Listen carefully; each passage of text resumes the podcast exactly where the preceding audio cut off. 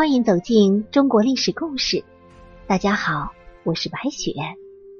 咱们今天要和您一起走进苏小小的故事。在南朝的时候啊，歌妓算是一个很发达的职业，其中不乏许多名人雅士推崇的名妓在其中活跃。当然，那个时候对于名妓而言，一般都是指。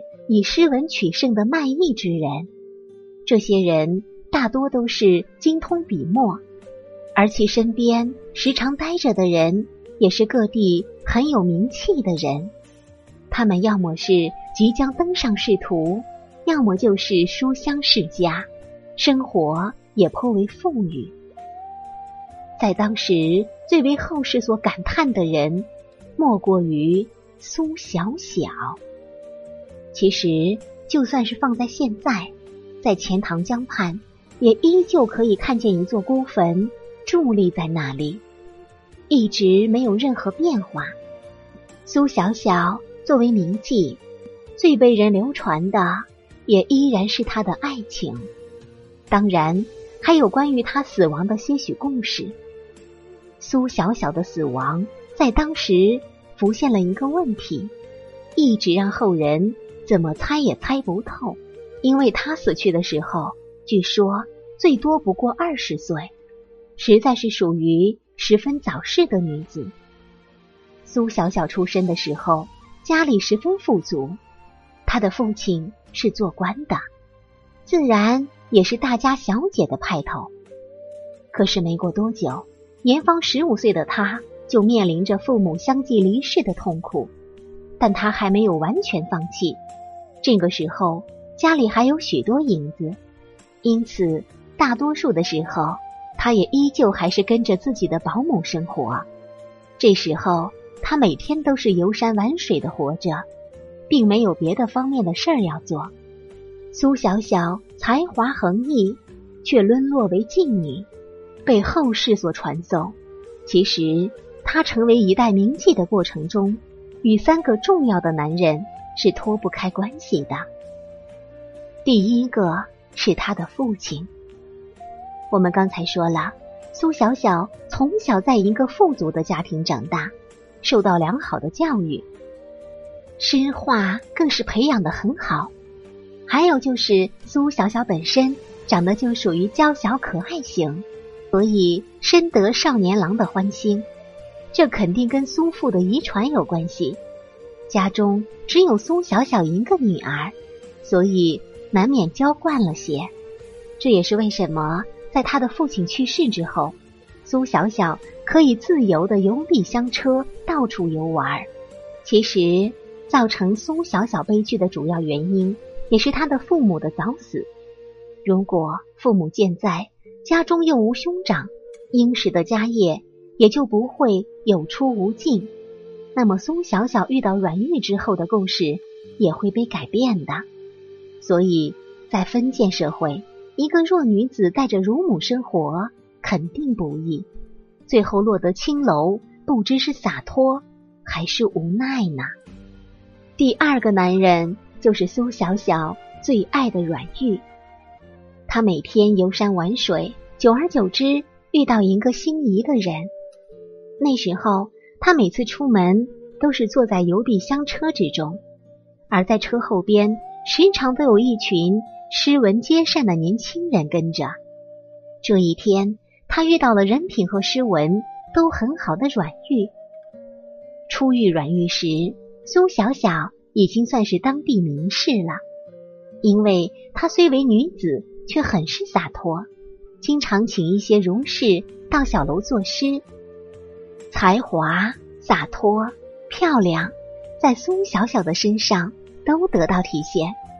历史上记载，阮玉说长得很不错，该是风流倜傥的才子形象。温文尔雅的儒士风格打动了苏小小的芳心。他们两个人在一起还是很幸福的。阮玉的家庭很是殷实，所以他们整日就是游山玩水。很开心，这也是父母离世之后最让他开心的一段日子。但是不久之后，阮玉的父亲知道了他们的事情。当得知苏小小是一个无任何后台的青楼女子，于是很果断的把他们拆散了。而且阮玉最后也妥协了，另娶了良家女。所以阮玉的出现和消失，对苏小小来说，是爱情来了又灭了。在阮玉离开之后，他是真的被伤了。世人都骂阮玉的无情。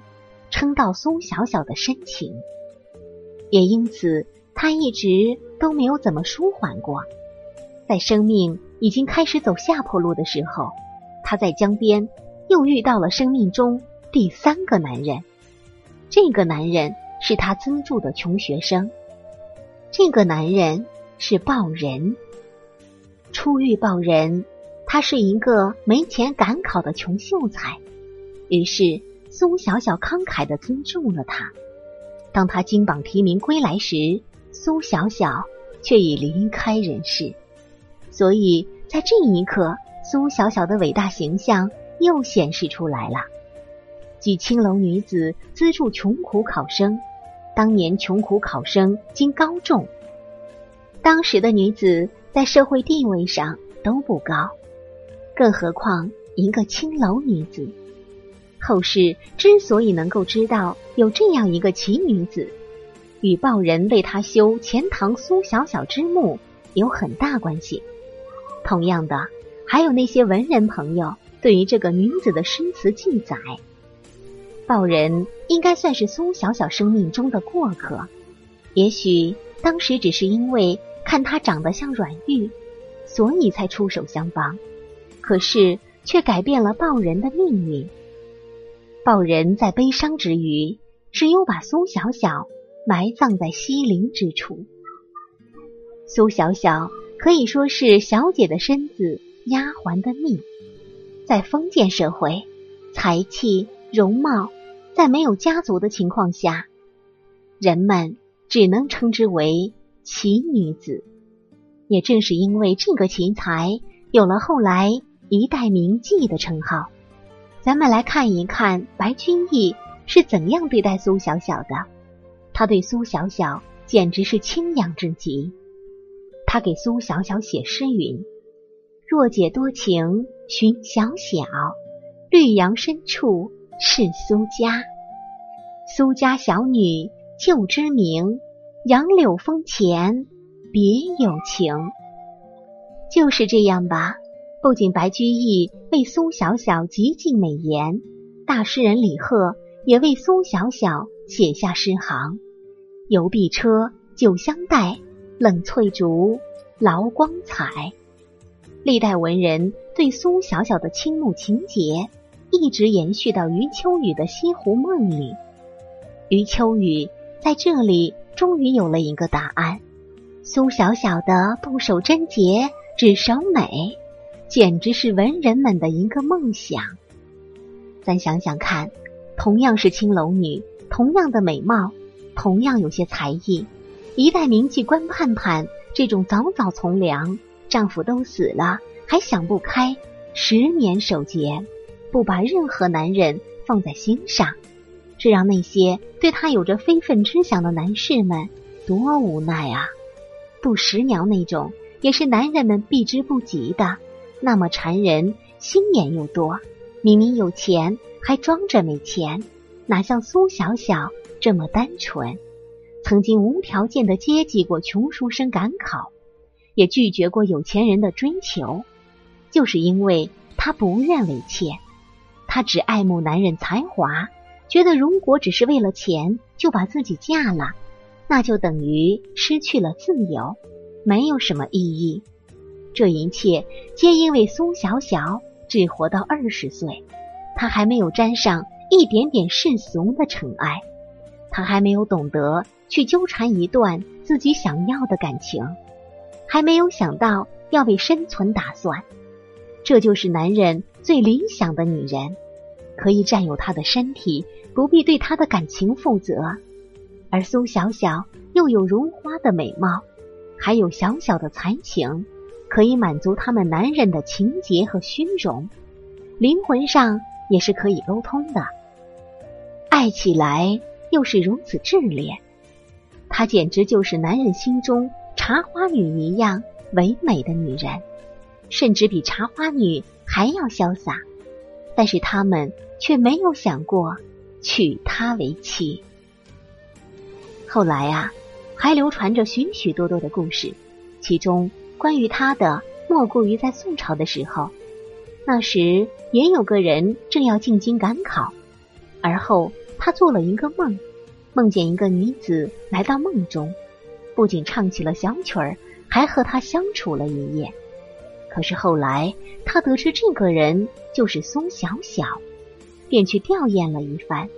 谁知道没过几年，这个赶考的人也死去了，两个人的墓并排而葬。关于苏小小的传说一直都没有停止过，不管是唐还是宋，不管是明还是大清，无数的朝代都没有忘记这个女子的存在。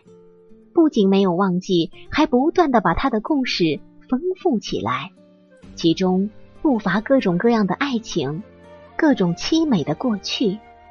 但是苏小小的真实身份却不断被虚化，最后甚至无处可知。不管怎样，能被历史记住的女子，一定不是普通的女子。好了，朋友们，咱们本期的故事到这里就结束了。感谢您的收听，喜欢的朋友欢迎点赞转发，也欢迎您评论留言。下期我们将和您一起走进南唐后主李煜的故事。我是白雪，下期再见。